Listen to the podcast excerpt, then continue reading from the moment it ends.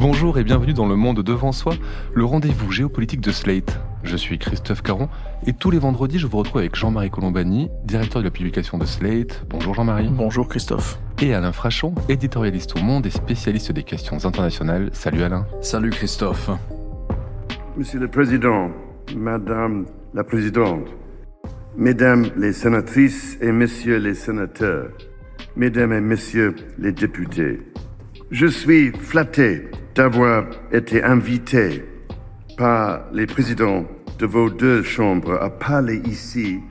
Je suis bien conscient que ma visite précède la rentrée officielle des deux chambres de votre Parlement et je ne peux que vous présenter mes excuses d'avoir interrompu votre pause. Il aurait dû venir en mars dernier, mais un aléa typiquement français, les grèves, l'en empêché. Le roi Charles III est enfin en France pour une visite d'État, trois jours avec Camilla pour un circuit touristique typique, Champs-Élysées, Notre-Dame, Versailles, pour un discours devant le Sénat et un crochet par Bordeaux, histoire de rappeler que l'Aquitaine fut anglaise grâce ou à cause du mariage d'Aliénor à Henri II de Plantagenet. Trois jours de visite pour réaffirmer l'amitié entre la République française et la monarchie britannique, une amitié mise à mal ces dernières années avec l'instrumentalisation du sentiment anti-français agité régulièrement par l'ancien Premier ministre Boris Johnson et son éphémère successeur Liz Truss.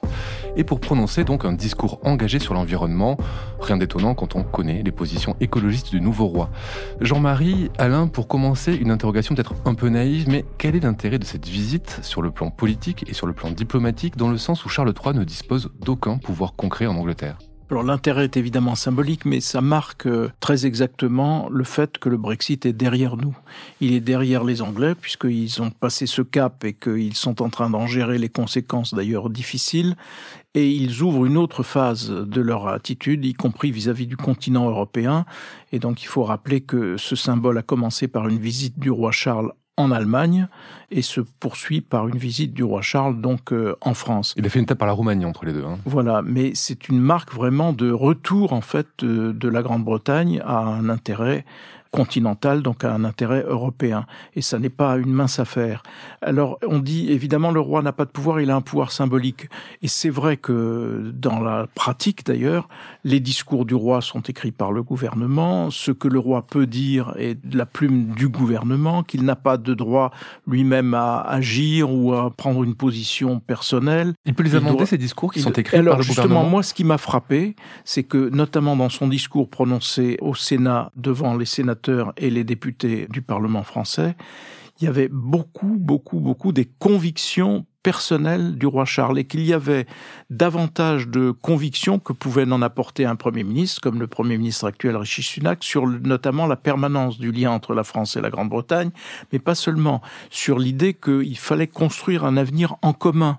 Et donc il va loin, il s'autorise peut-être plus que ne s'autorisait sa mère, la reine Élisabeth.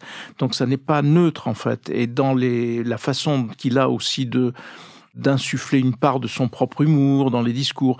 Et ça n'est pas que anecdotique. Et par exemple, il y avait naturellement dans ce discours à Paris une forte place laissée à l'environnement, à la défense, à la lutte contre le dérèglement climatique, etc au moment même où le Premier ministre britannique lui-même prenait un virage inverse, puisqu'il considérait qu'il fallait mettre un petit peu entre parenthèses la lutte contre le réchauffement climatique et pour lui préférer la lutte contre l'inflation et des problèmes plus industriels. Il a par exemple repoussé l'interdiction des voitures thermiques qui Exactement, était prévue. Voilà. Et on voit bien là que le, le roi y a mis sa patte personnelle et sa capacité d'influence personnelle.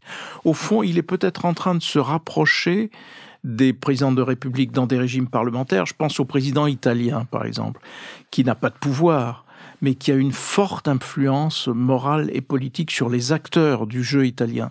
Et peut-être que Charles est en train d'emprunter ou de commencer d'emprunter cette voie-là, qui serait une, une évolution non négligeable du côté de la monarchie britannique. On peut citer aussi le président allemand. Je crois qu'il faut rappeler que ce discours, il l'a prononcé en français, Moitié en français, moitié, en, français, anglais. Voilà, moitié en anglais, en partie en français. Et il y a trois thèmes qui m'ont frappé aussi, euh, tous très politiques. Le premier, c'est l'environnement, bien sûr. Le second, c'est l'Ukraine. L'Ukraine, l'Ukraine, l'Ukraine, avec les positions de, de soutien manifeste depuis le début de la guerre ou de l'agression russe en faveur de Kiev euh, par la Grande-Bretagne. Là, il n'y a pas de débat, pas de débat même entre travaillistes très largement et conservateurs très largement. Qu'est-ce qui explique d'ailleurs cette unanimité en Angleterre, en Grande-Bretagne, euh, par rapport à la guerre en Ukraine? Vous pouvez trouver mille explications, mais il y en a une très simple. En Grande-Bretagne, on vous apprend l'empirisme, les faits sont les faits, il y a un agresseur et un agressé. Et nous, on estime que la sécurité de l'Europe ne permet pas ça, ne permet pas qu'un grand pays agresse son voisin qui ne le menaçait pas et ne risquait pas de l'agresser. Empirisme, ils se perdent pas dans des considérations diplomatiques complexes où, soi-disant, une position de neutralisme permettrait à Paris ou à Londres de jouer sur la scène internationale un rôle plus important qu'une position consistant à soutenir simplement avec les autres alliés celui qui est agressé, le pays qui est agressé. Je chercherai pas d'autres explications que celle-là. Et puis euh, le troisième, eh ben, c'était ce que disait Jean-Marie. Le troisième thème, c'est l'importance des relations avec les autres pays européens. On est loin de 2016. La reine, on n'a jamais trop su ce qu'elle pensait. on peut toujours spéculer dans un sens ou dans un autre. Lui, on a quand même de plus en plus le sentiment qu'il était opposé au Brexit. Euh, mais justement, c'est Richie Sunak maintenant qui est au 10 Downing Street. Euh, c'est un Premier ministre qui semble vouloir renouer les liens, lui, avec Paris et Bruxelles, contrairement à euh, Bojo et à Liz Truss. Est-ce que ça va aller loin? Comment il peut les renouer, ces liens? Quelles sont les, choses qu'il peut mettre en place? Puisque je pense qu'on ne peut pas revenir sur le Brexit et que personne ne, ne souhaite le faire d'un côté comme de l'autre. Alors on ne peut pas, je ne sais pas, mais en tout cas c'est vrai que par exemple les, les travaillistes qui sont aujourd'hui les mieux placés pour gagner une élection générale, si l'élection générale avait lieu dans les jours qui viennent, et gagner très largement, comme rarement un tel écart s'est manifesté, les travaillistes n'osent pas franchir ce pas de revenir euh, sur le Brexit, mais veulent en corriger les effets et donc tiennent d'ailleurs un discours beaucoup plus conciliant et beaucoup plus euh, européen, puisqu'il s'agit même pour l'Angleterre, euh, selon les travaillistes, de réintégrer un certain nombre de dispositions qui étaient des lois européennes et qui avaient été répudiées euh, à la cause du Brexit. Et Rishi Sunak n'est pas loin de cela non plus, puisque lui met en avant un retour à des échanges organisés avec euh, le continent européen dont l'économie britannique a évidemment besoin. Alors le, côté le plus euh, spectaculaire de l'erreur du Brexit était le côté anti-immigration, puisque l'immigré qui devait être chassé de Grande-Bretagne, c'était un immigré européen et beaucoup de travailleurs polonais notamment. Et les Britanniques se sont rendus compte que ben, beaucoup de choses ne fonctionnaient plus faute de ces Européens. Et donc, euh, d'une année sur l'autre, le nombre des immigrés clandestins, d'ailleurs en Grande-Bretagne, a doublé est passé de 300 000 à 600 000. C'est donc bien euh, la faillite, là, proprement parlé, du Brexit. Et donc, Rishi Sunak, lui, veut corriger cela en se rapprochant, évidemment, de, de, de l'Europe et en renouant sur un certain nombre de sujets, notamment sur la fameuse querelle sur l'Irlande du Nord, qui n'existe plus euh, depuis ce nouveau gouvernement. Et les travaillistes sont dans, sur cette même ligne et probablement désireux d'aller au-delà.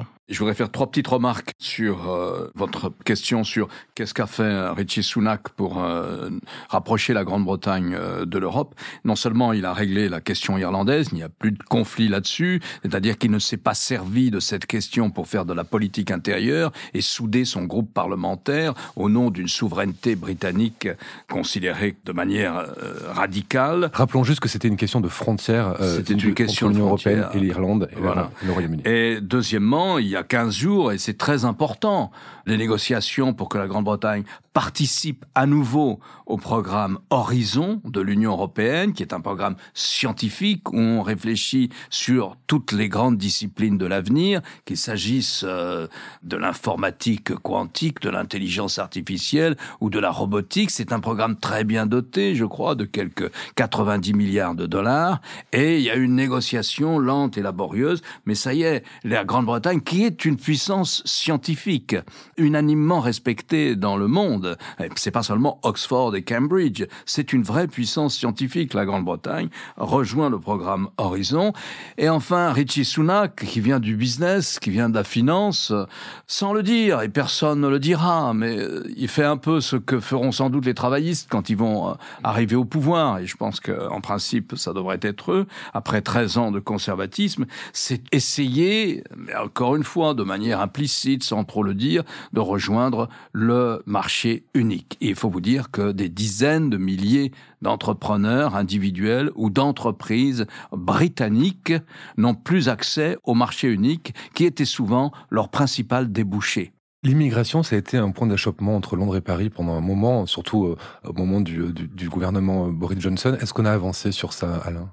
Non, et pour plusieurs raisons. Euh, d'abord, l'immigration fait pas partie du tronc commun euh, communautaire, donc euh, c'est difficile. Les 27 ont été incapables de s'entendre il y a quelques semaines sur un droit d'immigration commun, un droit d'asile commun, les mêmes critères sur l'asile politique. Hein. Il y a deux grandes catégories dans l'immigration. Il y a l'immigration politique pour des raisons de menaces, de persécutions religieuses ou autres, et puis il y a l'immigration de nature économique et sociale. Donc pas d'accord, parce qu'on tranche à l'unanimité.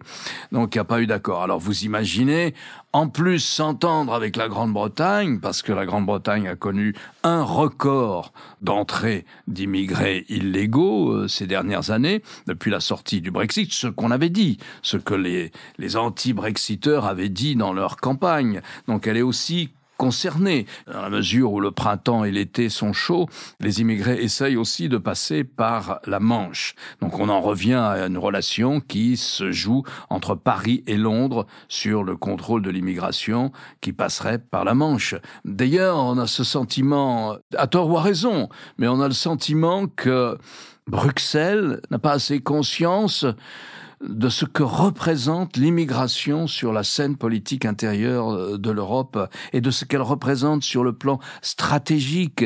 Il y a des gens qui se sont amusés en Europe à rire des malheurs des Français dans le Sahel. Mais les malheurs des Français dans le Sahel, me disait le député européen Raphaël Glucksmann, pas plus tard qu'hier soir, il m'a dit c'est très simple. Qui contrôle aujourd'hui la route de l'immigration? C'est la Russie, c'est Vladimir Poutine. Qui peut lâcher 150 ou 200 000 Africains ou du Niger ou du Burkina Faso pour essayer de franchir le Sahara, gagner la Libye et puis de là. C'est Vladimir Poutine qui contrôle les routes de l'immigration après le départ des Français du Sahel. Alors c'est pas encore définitif, mais en tout cas c'est un danger immédiat. Et donc non, je n'ai pas le sentiment que l'immigration soit présente comme véritablement une question stratégique fondamentale au niveau de l'Europe, par les Européens. Alors il faut dire par les Européens plutôt que Bruxelles, parce que Bruxelles, comme chacun sait, c'est le bras armé de ce que les gouvernements lui demandent, demandent à, la Commission de faire ou de ne pas faire. Donc c'est en effet un problème stratégique qui concerne les gouvernements euh, européens. Mais pour poursuivre dans ce que venait d'exposer Alain, ça nous amène tout droit aux questions de sécurité. Et les questions de sécurité en Europe sans la Grande-Bretagne, ça a peu de sens parce que ça laisse au fond l'armée française, pour le moment, en attendant que les Allemands réarment. Les Allemands et les Polonais. Et les Polonais, ça les laisse seuls. Les Polonais ont toujours, d'ailleurs, même dans le Sahel, ont toujours euh, délivré un contingent pour aider le, les opérations françaises. Donc, en effet, les questions de sécurité seront mieux appréhendées avec euh, le secours de la Grande-Bretagne plutôt que sans la Grande-Bretagne. Ça remet au fond des choses de façon un peu plus équilibrée. Pour l'instant, la sécurité, l'alliance euh, entre Europe et Grande-Bretagne pour la sécurité, elle se fait que dans le cadre de l'OTAN? Oui, mais en même temps, il y avait un accord bilatéral qui était fondamental, qui était l'accord de Saint-Malo, qui était à l'époque de Tony Blair, qui portait beaucoup de promesses, beaucoup de promesses, y compris d'armes communes, puisqu'il était question de construire un porte-avions en commun. Tout ça a été écarté par les successeurs de, de Tony Blair progressivement, donc ça n'existe plus. Donc ça nous ramène à l'OTAN, en effet, mais il faudra bien reparler de façon bilatérale. Alors on est 7 ans hein, après le vote en faveur du Brexit, un vote qu'une majorité de Britanniques regrettent, ils sont 60% à regretter ce choix. Comment se porte le Royaume-Uni 7 ans après cette décision, Alain? Il semble que le Royaume-Uni soit sorti de cette période d'affliction, d'atonie de la croissance et de démoralisation, il faut bien le dire, qui curieusement a suivi euh, le vote du Brexit. On aurait pu s'attendre à une explosion de joie à entendre les Brexiteurs et à l'épanouissement d'une Grande-Bretagne euh, puissance globale euh, et puis d'une Grande-Bretagne enfin libérée du poids de la bureaucratie bruxelloise. Il n'en a rien été. Les années qui ont suivi ont été pénibles, laborieuses, des années de démoralisation, des années de croissance atone, jusqu'à 2022 où là, on est sorti de cette phase-là. 2022, la croissance en Grande-Bretagne a été la plus tonique du G7 avec 4,2% de taux de croissance. Ensuite, il y avait, on l'oublie, l'Italie à 3,6% aussi, pays très brillant, beaucoup plus brillant sur le plan économique que l'imaginent en général les Français. Et donc, ils sont sortis d'une sorte de trou d'air. Nous étions juste pour euh, préciser à ce moment-là à 2,6 de croissance nous, sur 2022. Et alors, si on prend l'année 2023, les chiffres du FMI ou de l'OCDE, qui sont sensiblement les mêmes. La Grande-Bretagne connaît aussi le ralentissement de la croissance comme nous. Elle fera pas beaucoup mieux que nous cette année pour 2023. À la fin de 2023, c'est-à-dire on est entre 0,5 et moins de 1% de taux de croissance. C'est la même chose pour la France. C'est la même chose sur la France dans plein de domaines euh, d'ailleurs. Nous serons britanniques et français derrière l'Italie qui maintiendra, selon le Fonds monétaire international, un taux de croissance proche de 2% en 2023. Mais en revanche, j'étais à Londres il n'y a pas si longtemps, euh, à la fin du mois d'août. En revanche, partout, on a ce thème qui domine le pays. Au fond, après 13 années de pouvoir conservateur consécutif, le sentiment, disent les Britanniques, y compris la presse qui est favorable au parti Tory, que le pays s'effondre. Alors en fait, ce qui s'effondre, ce sont les infrastructures publiques. 13 ans de coupe budgétaire, d'austérité budgétaire, de déréglementation, sous-investissement dans les dans les investissements baisse des publics, baisse des impôts. Et donc euh, cette phrase qui revient souvent, le pays s'effondre. Alors non, il s'effondre pas. Non, il s'effondre pas et il s'est pas effondré non plus au lendemain du Brexit, mais il a traversé un sacré trou d'air. Il a vécu si un moment de d'illusion folle, dit très bien un des meilleurs éditorialistes du Financial Times, Simon Copper, qui dit très très bien la semaine dernière.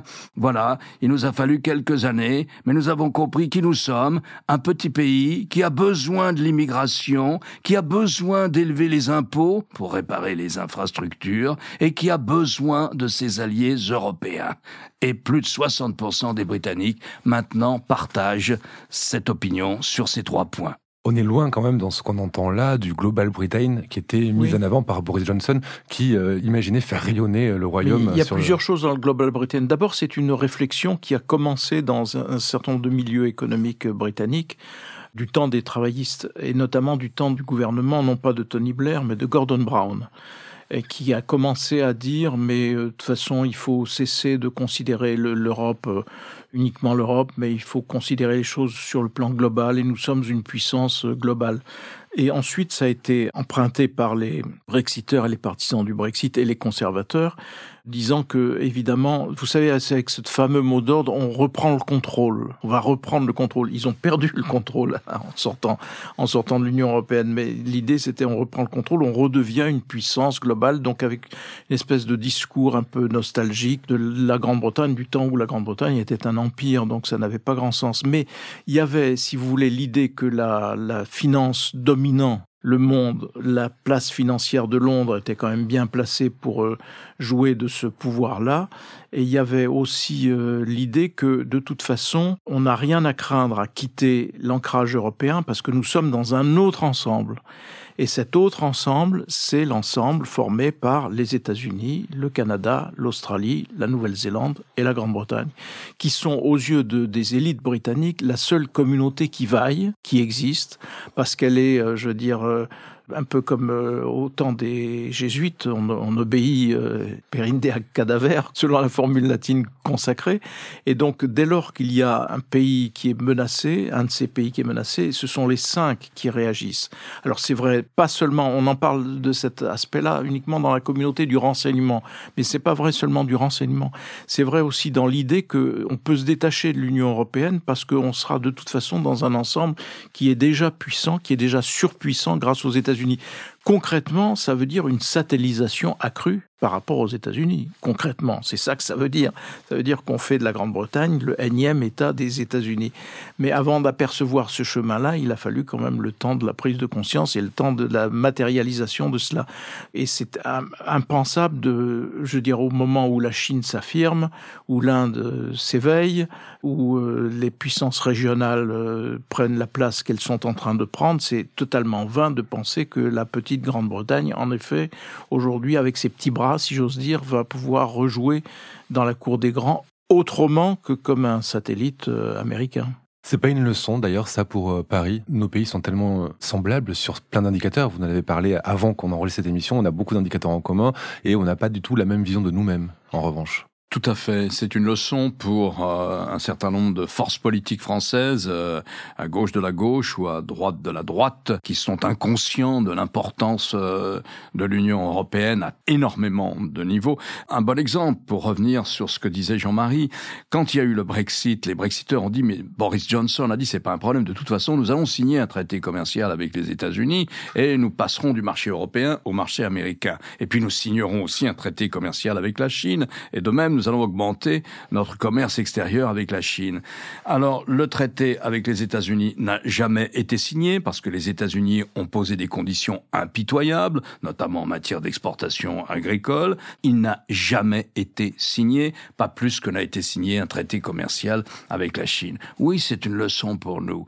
Nous sommes comparables. Je regardais un petit peu les chiffres euh, ce matin, les chiffres de la démographie et de, et de l'économie, mais même on pourrait pousser plus loin la comparaison, c'est très frappant. Nous sommes vraiment des pays jumeaux à plein d'égards.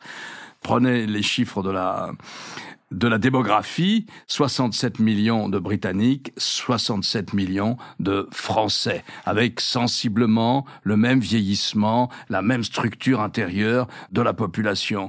Prenez la richesse nationale, le produit intérieur brut, c'est en dollars parce que c'est les chiffres OCDE, 3 000 milliards pour la Grande-Bretagne, 2 958 milliards pour la France. Donc c'est sensiblement, le chiffre est le même. Le produit par habitant est un peu plus élevé naturellement, côté britannique avec 46 000 et quelques dollars par habitant. En France, c'est 44 000 et quelques. Mais si vous réintroduisez les prestations sociales, côté français, vous arrivez sensiblement au même chiffre que la Grande-Bretagne.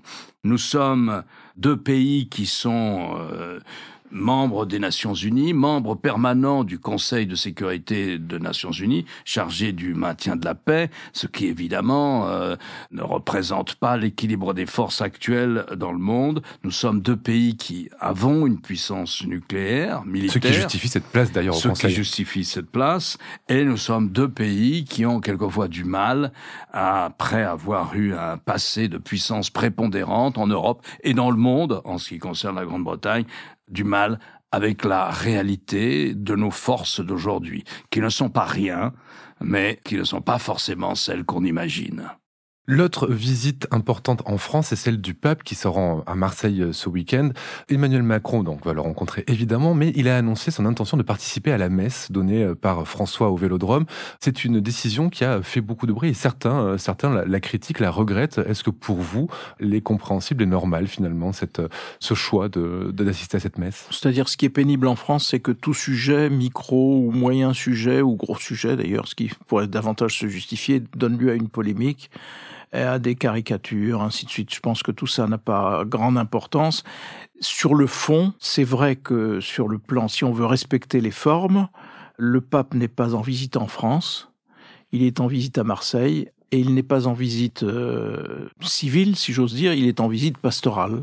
Il vient rencontrer les catholiques dans un stade où ils seront rassemblés, qui d'ailleurs donnera peut-être une autre image de l'Église catholique que l'image que l'on en a aujourd'hui, après toutes les affaires évidemment de pédophilie et autres. Et là, on va voir probablement un, peuple catholique euh, beaucoup plus euh, bigarré, beaucoup plus, et puis jeune, enthousiaste, ainsi de suite. Mais c'est une visite pastorale. Donc le président de la République n'a rien à faire dans une visite pastorale. Et s'il veut accueillir le pape très bien, il le fait. S'il veut déjeuner avec le pape, très bien, il le fait. Mais aller à la messe à l'occasion d'une visite qui précède un synode, c'est un pas de trop et c'est une entaille dans quelqu'un qui, dans un gouvernement qui se veut si exemplaire sur le plan de la laïcité quand il s'agit d'autres religions.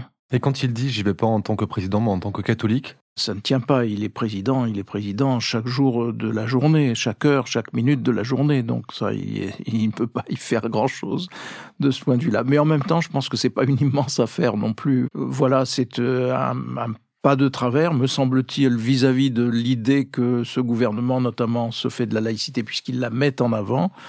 Euh, il ne la respecte pas euh, toujours, donc on va retomber sur le deux poids deux mesures. Et puis c'est assez amusant de voir que il y a euh, prévu donc une cérémonie de recueillement en hommage aux morts migrants morts en Méditerranée. La Méditerranée est un cimetière de plus de 2000 personnes qui ont perdu la vie pour essayer de rejoindre l'Europe. Il y a donc une cérémonie à laquelle assistera le numéro 2 de la France insoumise, mais où je ne sache pas que les élus de droite aient prévu d'être présents, enfin les élus qui marquent les responsables de la droite. Donc c'est un peu un paradoxe de plus euh, qui montre que voilà les, les, les frontières bougent et qu'en tout cas les paradoxes sont permanents dans la vie publique d'aujourd'hui.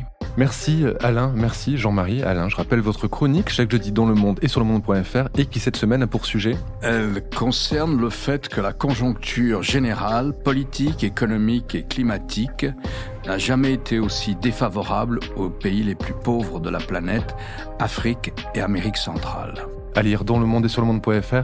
Quant à vous, Jean-Marie, je rappelle votre participation à l'émission politique sur France 24 le jeudi aussi, et évidemment votre podcast Mémoire d'un monde disponible sur Slate Audio et sur toutes les plateformes de podcast. Messieurs, à la semaine prochaine. Merci Christophe. Merci Christophe. Le Monde devant soi est un podcast produit par Slate Podcast avec Jean-Marie Colombani et Alain Frachon. Direction, production éditoriale, présentation Christophe Caron. Montage et réalisation Aurélie Rodriguez.